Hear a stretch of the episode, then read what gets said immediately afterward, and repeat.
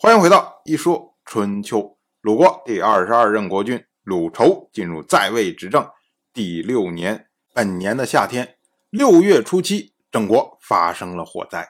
我们之前讲春天的时候，晋国的大夫士盖，他以郑国铸造刑鼎的时候违反用火的时令，那么认为呢郑国会有火灾。如今呢果然发生了火灾，那应了士盖之言。当然，我们说啊，像这种预言呢，春秋里面太多太多太多，大家听听就好了，不用太当真。同样是本年的夏天，楚国的王子芈屃疾前往晋国回报晋国大夫韩起送亲。芈屃疾经过郑国的时候，郑国大夫韩虎、郑乔、游吉跟随郑国的国君郑家在扎慰劳芈屃疾。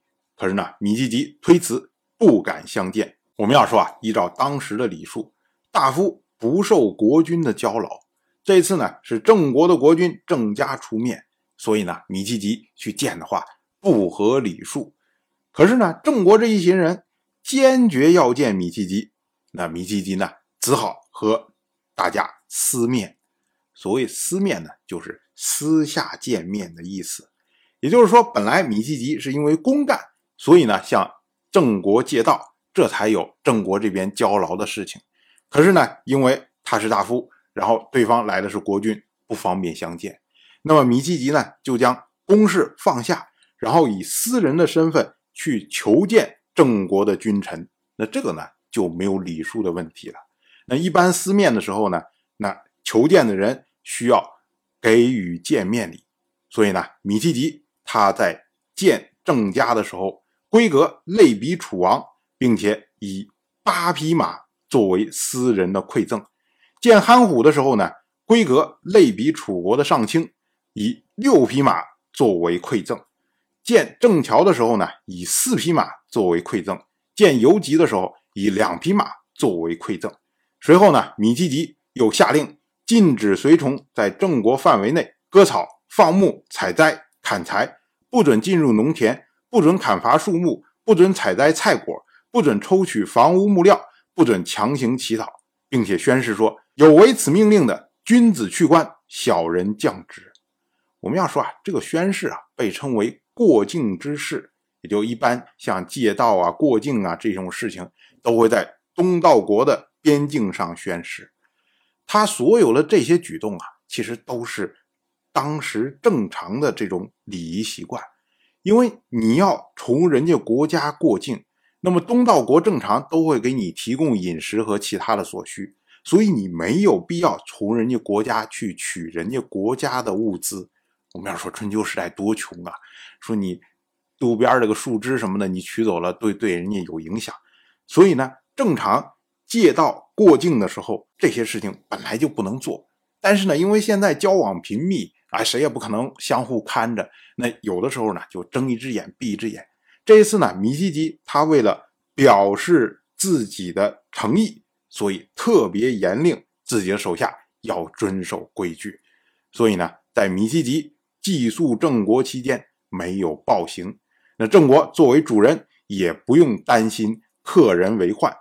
芈屃疾去的时候和回来的时候都是这样。我们要说啊，最近有三波人经过郑国，郑国都是以国君来交劳。那楚国的令尹韦皮，他是坦然受之。我们说韦皮骄奢。晋国的大夫韩起是避而不受。我们说韩起是君子。而这位芈屃疾呢，他是先拒绝又接受，并且馈赠以厚礼。我们说芈屃疾他是别有心思啊。拒绝是因为不合礼数。如果不合礼数的话，别人能强迫你相见吗？所以显然相见是你的心愿，而且你只是说我要过你的境，你为什么要私人馈赠如此厚礼呢？说明你有想法啊！米其吉作为楚国的王子，身份尊贵，已经无以复加，你还有想法？你能有什么想法呢？所以呢，郑国的卿大夫韩虎、郑乔、游吉当时就明白了。这位楚国的王子芈屃疾要做楚王了。我们再说芈屃疾，他离开了郑国，来到了晋国。当时呢，晋国的国君晋彪不打算迎接。我们要说啊，正常情况下有使者到来，那么东道国呢都会派出卿大夫在国都的郊外，然后慰劳，这个被称为交劳。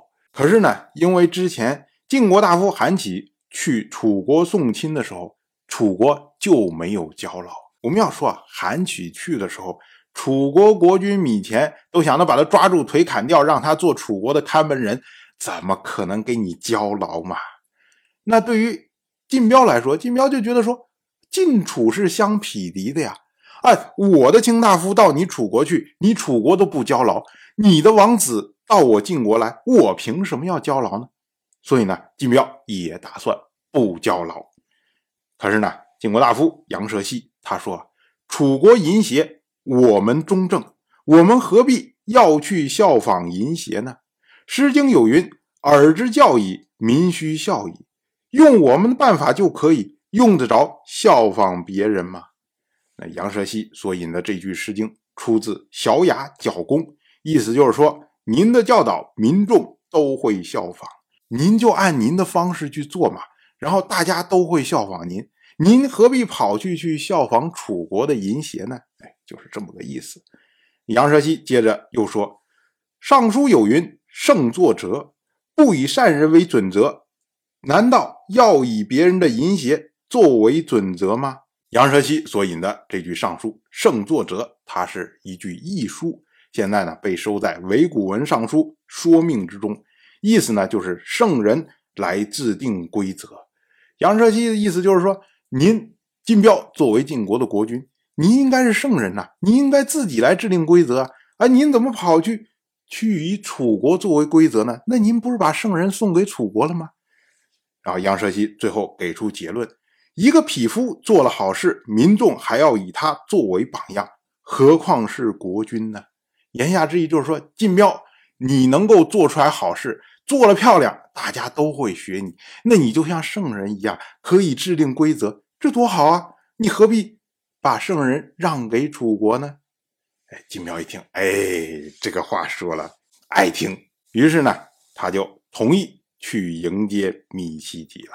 当然，我就这么一说，您就那么一听。感谢您的耐心陪伴。《一说春秋》的第一本图书《惊泽》已经正式出版，《惊泽》收录了从春秋开篇到郑国国君郑务生去世的春秋故事，加上多篇的番外回声以及年表、人物关系图、春秋经原文等辅助内容，方便大家和音频参照阅读。有兴趣的朋友，快去公众号《一说春秋》看看吧。